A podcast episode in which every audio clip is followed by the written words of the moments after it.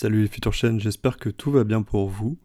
Aujourd'hui, euh, je voudrais parler d'un sujet, euh, sujet communication sur les profils de compréhension. On va parler visuel, auditif et kinesthésique. La kinesthésie, c'est d'après la définition la perception consciente de la position et des mouvements des différentes parties du corps.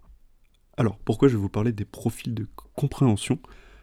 Parce qu'en fait, ça va définir comment une personne va intégrer une information, comment elle perçoit le monde, et donc comment elle communique. On va être assez large sur le sujet, mais ça peut vous donner des indicateurs de comment communique une personne, visuelle, auditif ou kinesthésique, et comment justement utiliser le même mode de communication qu'elle pour euh, bien s'entendre, ou faire passer une information, ou travailler ensemble, enfin ça peut être vraiment un ensemble de choses. Tout d'abord, dans l'ordre, le profil visuel, alors c'est quelqu'un, c'est une personne qui va avoir besoin de beaucoup d'éléments justement visuels pour comprendre, intégrer une information facilement et qui perçoit le monde par ce prisme, plutôt qui a plus tendance à utiliser sa vue. Ainsi, globalement, pour lui faire comprendre une idée plus facilement, bah, va falloir utiliser des graphiques, des dessins, des schémas, des vidéos, quelque chose qui est vraiment visuel, lui montrer quelque chose qui est concret et qu'on peut voir. Par exemple, au lieu de lui montrer un gros paragraphe de texte, bon ça c'est valable pour un peu tous les profils, mais au lieu de lui montrer un gros paragraphe de texte, schématiser ça et l'information passera beaucoup mieux. Une personne visuelle va plutôt utiliser justement le champ lexical, si vous faites attention, euh, du visuel, de la vue. Donc vous pouvez faire le test, euh, écoutez-vous quand vous parlez à quelqu'un, comment vous vous exprimez, et écoutez aussi la personne en face, comment elle s'exprime. Par exemple, quelqu'un de visuel va dire je ne vois pas ce que tu veux dire, je ne comprends pas ton point de vue, ou alors justement c'est clair comme de l'eau de roche. Waouh, tu, as vu les dernières informations? Est-ce que tu as vu ce dernier épisode sur Netflix? Est-ce que tu as maté le dernier épisode? Voici donc quelques petits indices pour voir si vous êtes une personne visuelle. Euh, on pourrait s'attarder aussi à savoir qu'est-ce que vous avez retenu par exemple d'une présentation. Est-ce que c'était plutôt justement les, les schémas, les images ou les sons ou autre chose? Passons maintenant au profil auditif. Donc par définition, il va plus utiliser son canal auditif. Donc globalement, il perçoit plus le monde à travers les sons et il va beaucoup mieux mémoriser, en tout cas comprendre, intégrer une information qui est de type auditif. Si quelqu'un vous parle, s'il l'a entendu à la radio, euh, ouais, si il l'écoute en cours, ou si par exemple il écoute un podcast. Pour ce type de profil, on peut utiliser beaucoup d'éléments comme, comme je viens de le dire, le podcast, euh, ça peut être la musique, euh, des livres audio, par exemple, pour moi, je pense être plutôt une personnalité auditive. Les livres audio, ça marche bien pour retenir l'information et je me souviens plus de quelque chose qu'on m'a dit que quelque chose que j'ai vu.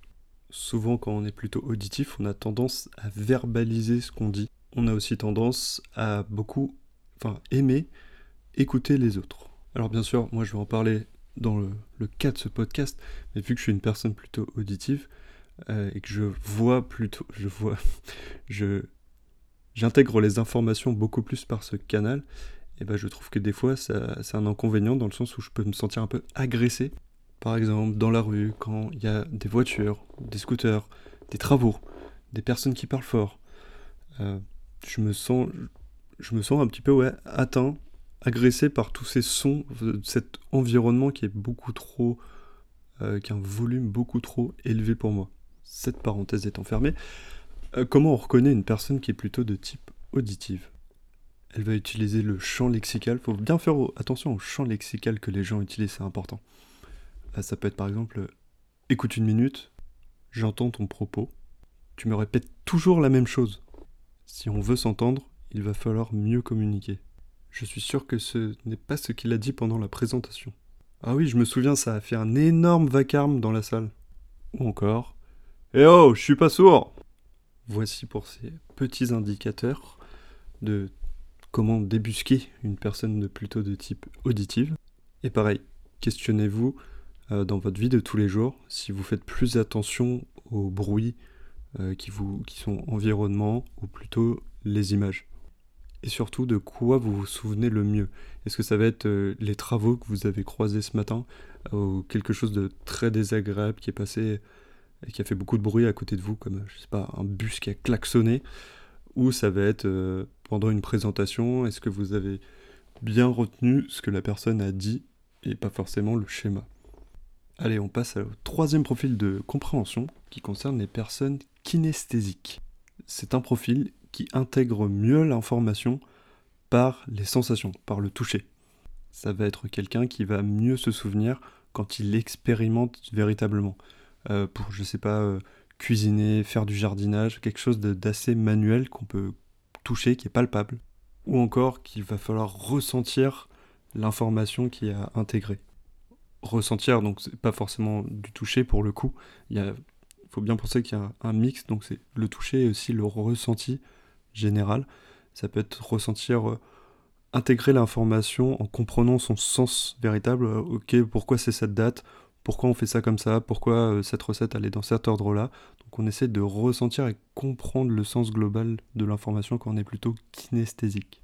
Pour bien apprendre à une personne kinesthésique, il va plutôt falloir avoir tendance à lui faire faire les choses et surtout lui expliquer le pourquoi du comment. Vraiment expliquer de A à Z comment ça fonctionne pour que toute l'information prenne sens et soit bien intégrée dans son esprit. On peut résumer quelques indicateurs du champ lexical utilisé par une personne kinesthésique.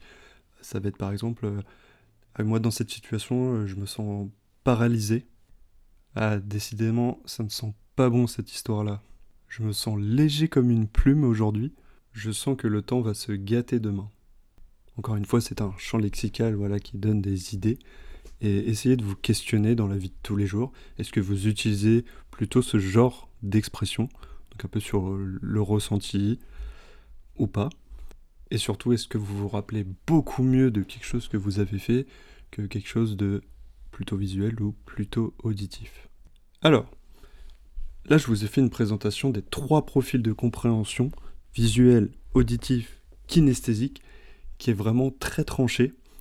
Dans la réalité, euh, on est plutôt un profil visuel, auditif ou kinesthésique. En fait, on a une dominante, mais ça ne veut pas dire qu'on n'utilise pas du tout les autres sens, et évidemment, heureusement.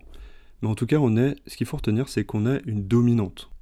Par exemple, dans mon cas, j'ai le sentiment et c'est pas que parce que je fais du podcast, mais j'ai le sentiment d'être une personnalité plutôt auditive. Mais ça n'empêche que mon profil de compréhension contient aussi ce que je vois et ce que je ressens, touche. Et souvent, en fait, on passe d'une représentation à une autre. Parfois, quelque chose qui va être très très visuel, bah, je vais vraiment m'en souvenir. Et heureusement, quand c'est très très imagé, je me dis Ah, ok, mais c'est génial. Et euh, pareil, quand je fais quelque chose ou que je ressens quelque chose.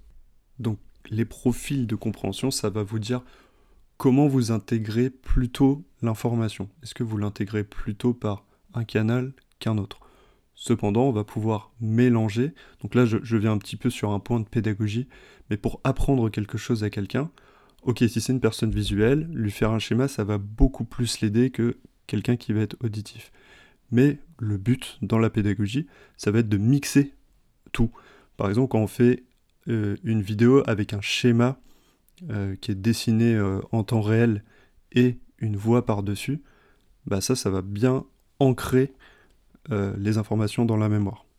Et on voit aussi en pédagogie que ce qu'on fait, on le retient beaucoup mieux, donc ce qu'on ressent, on va beaucoup mieux l'intégrer. Tout ça pour vous dire que dans la communication, ça peut vraiment vous servir si vous arrivez justement à trouver ces, indicateurs. On a souvent une dominante, donc c'est plutôt facile, avec le champ lexical notamment, de trouver le profil d'une personne et de s'adapter à, son langage et de pouvoir lui expliquer plus facilement. Si vous détectez qu'une personne est plus visuelle, bah vous allez lui faire un super schéma et elle va comprendre beaucoup plus facilement. Quelque part, il faut essayer de se mettre à, son niveau de champ lexical, mais pas que, évidemment, il faut essayer vraiment de se mettre un peu dans sa peau et de se dire, euh, par exemple, moi qui suis plutôt un profil de compréhension auditif, bah, je vais préférer qu'on me fasse écouter quelque chose, qu'on me fasse écouter une réunion, un podcast ou autre chose. Si la personne en face de moi euh, va me faire un, super schéma ou euh, va me faire expérimenter, je vais m'en souvenir, mais peut-être un petit peu moins que s'il y avait eu de, l'audio. Enfin, si l'audio prenait beaucoup plus de place, j'aurais beaucoup mieux intégré l'information. J'ai parlé de pédagogie, donc là c'est pour apprendre quelque chose, mais pour communiquer véritablement avec quelqu'un.